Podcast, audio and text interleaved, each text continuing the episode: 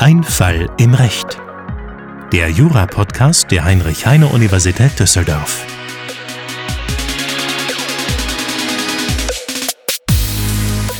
Herzlich willkommen bei Einfall im Recht, dem Podcast mit den Fällen aus dem echten Leben. Mein Name ist Philipp Offergeld, ich bin wissenschaftlicher Mitarbeiter am Lehrstuhl von Professor Potzun. Und mit dabei ist heute ein Special Guest, und zwar Josie Weckler vom Lehrstuhl Low-Shelters. Hallo Josie, schön, dass du da bist. Ja, danke für die Einladung. Ich habe Josie gefragt, ob sie uns mal etwas Schuldrecht beibringen kann, denn das ist ihr Spezialgebiet. Genau, und das mache ich doch sehr gerne. Ich komme ja quasi von dem Schuldrechtslehrstuhl der Universität. Der Welt.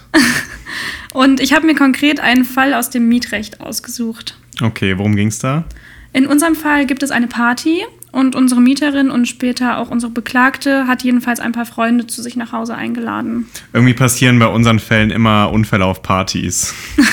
ja, irgendwie wie das bei Hauspartys so üblich ist. Naja, auch diese Party war dann jedenfalls so gut, dass mehrmals die Polizei vorbeikommen musste und irgendwann wurde die Party dann auch beendet. Und als langsam alle gegangen sind, hat es im Treppenhaus geknallt. Und dann ist was kaputt gegangen. Genau, einer der Gäste war anscheinend so sauer, dass die Party vorbei war, dass er eine der Wohnungstüren kaputt gemacht hat. Aber es war nicht ganz klar, wer das von den Gästen genau war. Okay, die Mieterin war es aber jedenfalls nicht. Genau, die Zeugen haben ausgesagt, dass die Mieterin selber draußen vor der Tür stand. Mhm, okay. Und die Reparatur der Tür soll jetzt 417 Euro kosten. Und das Geld hätte die, äh, die Eigentümerin natürlich auch gerne wieder. Und von wem ist der Eigentümerin auch egal. Okay, ja, ich habe jetzt natürlich kurz überlegt, ähm, Anspruch gegen denjenigen, der die Tür wirklich kaputt gemacht hat, wäre theoretisch gar kein Problem. Der würde sich dann aus dem Deliktsrecht ergeben. Genau, ich würde sagen konkret aus 823.1 BGB. Genau. Ähm, da werden wir jetzt die Details nicht nochmal wiederholen, würde ich sagen. Das haben wir ja in der letzten Folge ausführlich mhm. gemacht. Aber wir haben ja das Problem, dass wir gar nicht wissen, wer genau die Tür kaputt gemacht hat. Ja, hattet ihr da nicht letzte Woche einen Fall mit 830 Absatz 1 Satz 2 BGB? Ja, sehr gut. Der hilft uns hier aber tatsächlich nicht. Und es ist vielleicht gar nicht so schlecht, dass wir nochmal eine Gelegenheit haben, das äh, auszuführen. Bei 830 Absatz 1 Satz 2 war die Voraussetzung, dass man eine Gruppe von Personen hat, von möglichen Schädigern, von denen sich alle pflichtwidrig verhalten haben müssen. Und dann war unklar am Ende, wer von denen konkret den Schaden verursacht hat. Aber mhm. hier hat halt nur einer tatsächlich überhaupt gehandelt und die Tür kaputt gemacht. Deswegen hilft uns das hier nicht weiter. Das heißt, wir prüfen hier keinen Anspruch gegen den Schadenverursacher, den wir nicht kennen. Gegen wen dann, Philipp? Ja, genau. Also die Schadensverursacher wurden auch in unserem Verfahren gar nicht verklagt. Wahrscheinlich, weil man einfach überhaupt nicht wusste, wer das gewesen sein könnte. Wir müssen uns jetzt überlegen, ob vielleicht die Mieterin dafür aufkommen muss, was ihre Gäste gemacht haben. Und welche Anspruchsgrundlage würden wir dann nehmen? Ja, hier können jetzt auf jeden Fall auch vertragliche Ansprüche geprüft werden. Es kann sein, dass die Mieterin ihre Pflichten aus dem Mietvertrag verletzt hat. Ja, dann können wir einmal kurz überlegen, welche Pflichten hat so ein Mieter denn grundsätzlich überhaupt?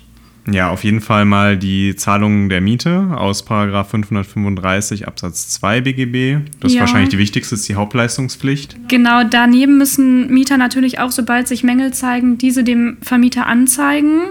Das nennt man die unverzügliche Anzeigepflicht von Mängeln nach 536c BGB. Sonst kann der Mieter einfach keine Mängelgewährleistungsrechte oder auch Schadensersatzpflichten geltend machen.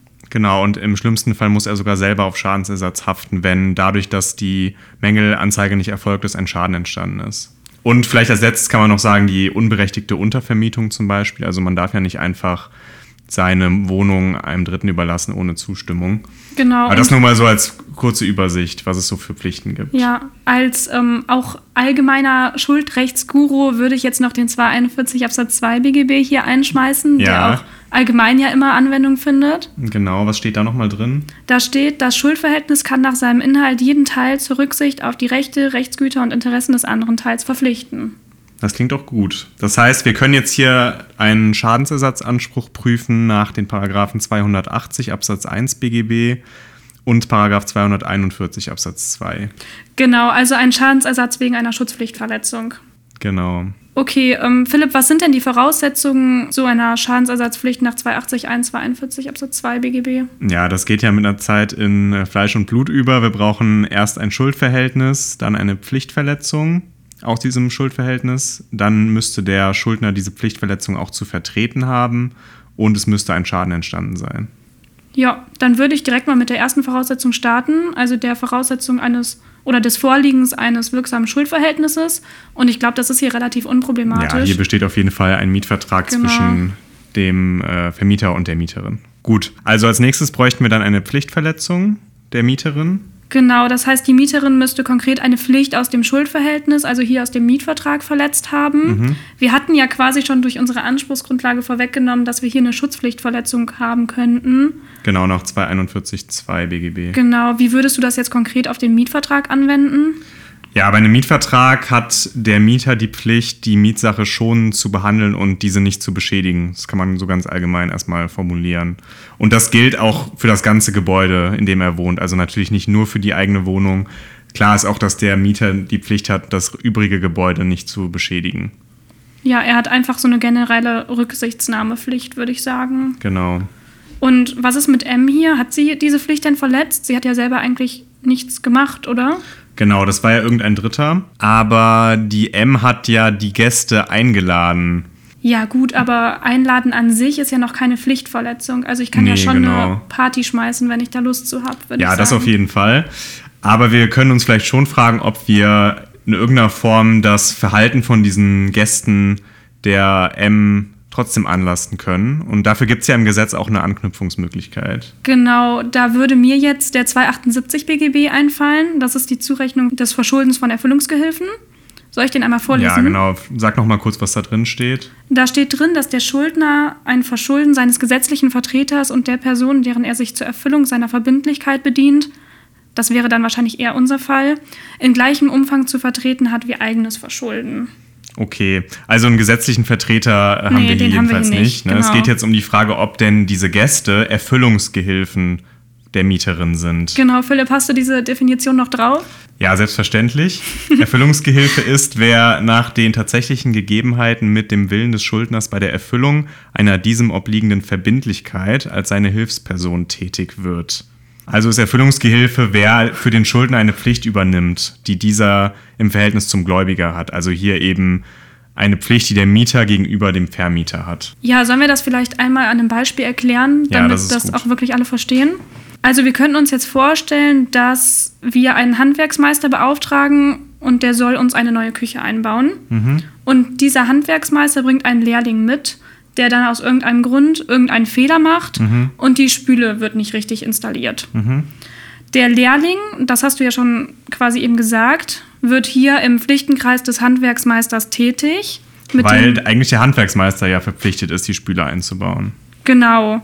Aber es ist ja auch irgendwie üblich, dass dieser Meister auch einen Lehrling mal mitbringen kann. Der muss ja erstens irgendwie lernen und zweitens kann der Meister ja auch nicht einfach alles selber machen. Genau, ja.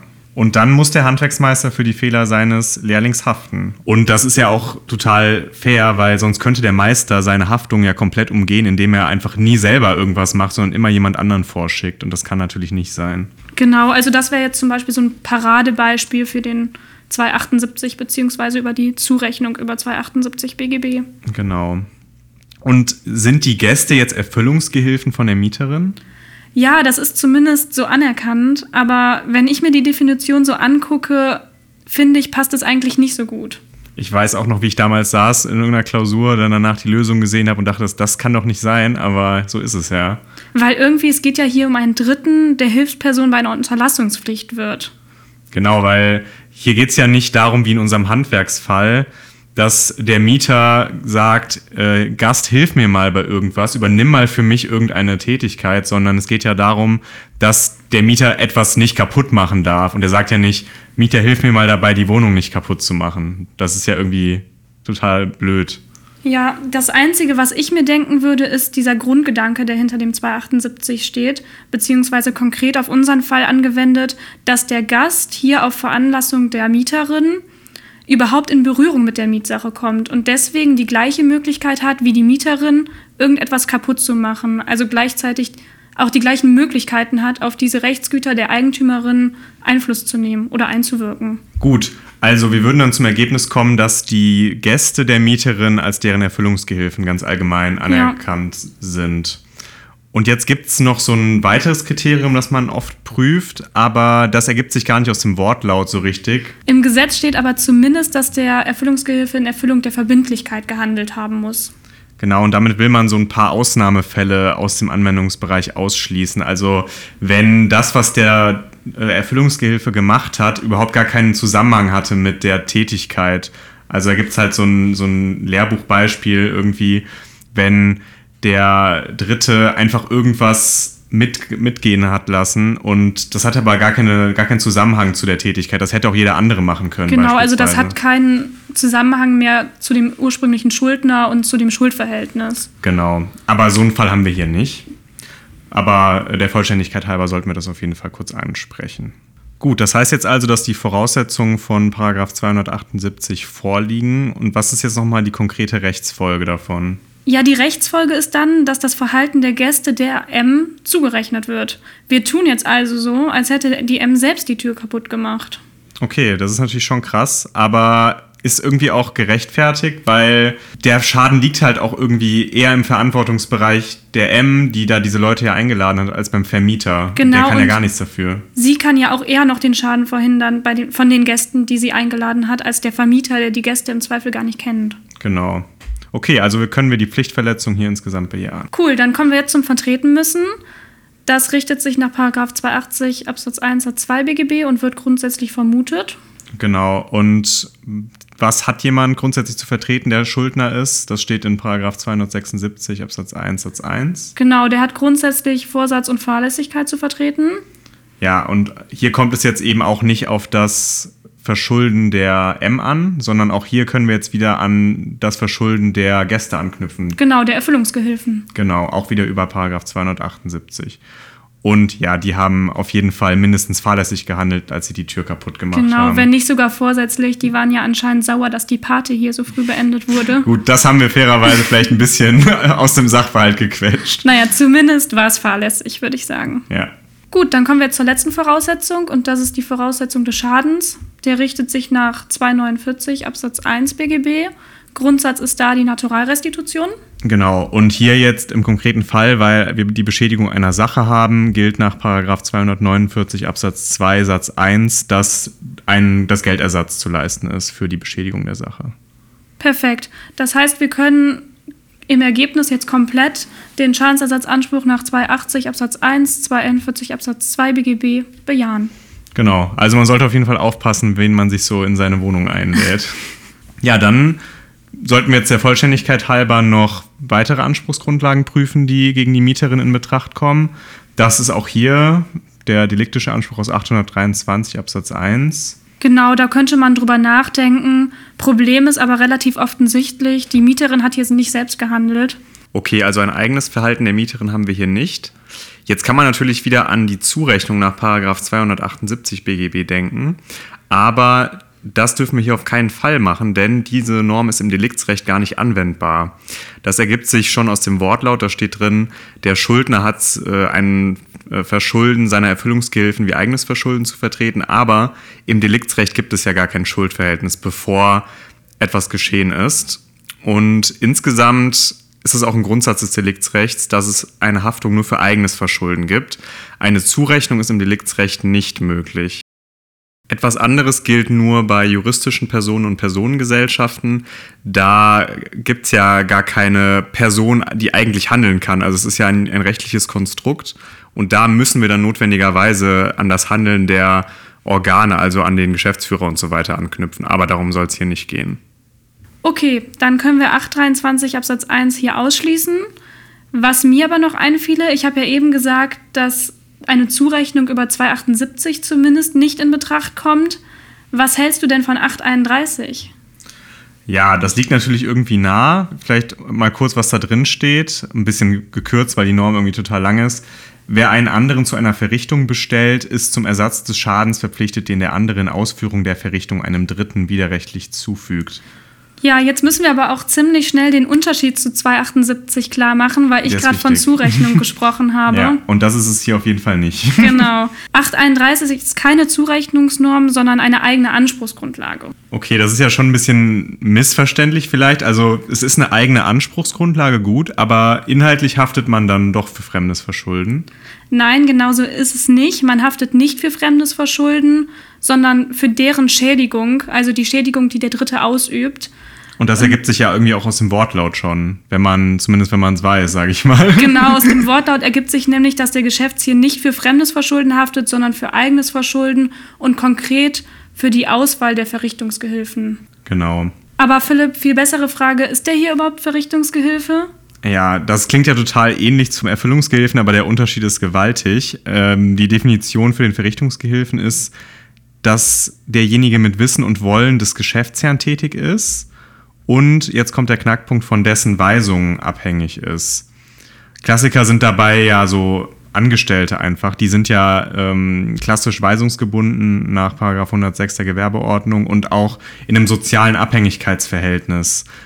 Und so ist der Begriff dann ja insgesamt viel enger als der des Erfüllungsgehilfen. Genau, und hier in unserem Fall als Gast würde ich ganz klar sagen, da ist man nicht weisungsgebunden, oder? nee, zumindest nicht, äh, nicht tatsächlich. Das heißt, wir können hier ziemlich schnell zu dem Ergebnis kommen, dass die Gäste wirklich keine Verrichtungsgehilfen sind und deswegen auch der Anspruch nach Paragraph 831 BGB ausscheidet. Okay, dann sind wir jetzt mit dem Fall durch. Vielleicht rekapitulieren wir das noch mal kurz, was überhaupt das Ergebnis jetzt war. Wir haben ja viele Ansprüche geprüft. Also theoretisch muss derjenige haften, der die Tür kaputt gemacht hat, aber das hilft dem Vermieter hier nicht weiter, Genau. weil der ist weg. Und wer muss jetzt wirklich haften? Also letztendlich besteht hier ein Anspruch gegen die Mieterin aus 280 1, 2, 241 Absatz 2 BGB. Also aus dem Vertragsrecht. Genau. Weil wir da im Unterschied zum Deliktsrecht eine Zurechnung des Verschuldens der Gäste vornehmen konnten nach Paragraph 278. Genau. Und sonstige deliktische Ansprüche haben wir hier nicht bejaht. Genau, okay, also ich würde sagen, so von der Risikoverteilung passt das eigentlich ganz gut. Ich finde das eigentlich auch ganz gerecht. Letztendlich ist das Risiko dann bei der Mieterin herauszufinden, wer genau die Tür kaputt gemacht hat. Und sie, das haben wir jetzt natürlich nicht geprüft, könnte dann letztendlich natürlich, wenn sie weiß, wer es ist, auch ihm gegenüber Regress nehmen. Genau, und dann würde sie im Endeffekt doch nichts zahlen müssen. Aber das ist jetzt eben ihr Risiko, dass sie nicht weiß, wer es war. Aber sie hat ja auch irgendwelche Leute eingeladen und dann ist es auch ihr Problem. Genau, und wenn man sich das mal aus der Perspektive der Vermieterin anguckt, ist es ja auch gerecht. Ja, das würde ich auch so sehen. Gut, dann vielen Dank fürs Zuhören an unsere Zuhörer und vielen Dank an Josie für den Gastauftritt. Ja, danke für die Einladung. Es war kein einfacher Fall heute. Wenn ihr euch das nochmal anschauen wollt, haben wir auf unserer Instagram-Seite die Lösungsskizze verlinkt. Dort könnt ihr auch ein paar Tage nach Erscheinen der Folge mit abstimmen, was ihr vom Ergebnis haltet oder andere Fragen beantworten. Und wir freuen uns natürlich, wenn wir euch nächstes Mal wieder begrüßen dürfen, dann wahrscheinlich in einer nochmal völlig neuen Konstellation.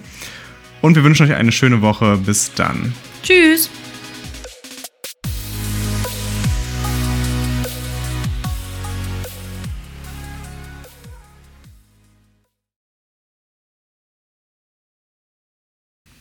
Jungs, können wir jetzt endlich Essen bestellen?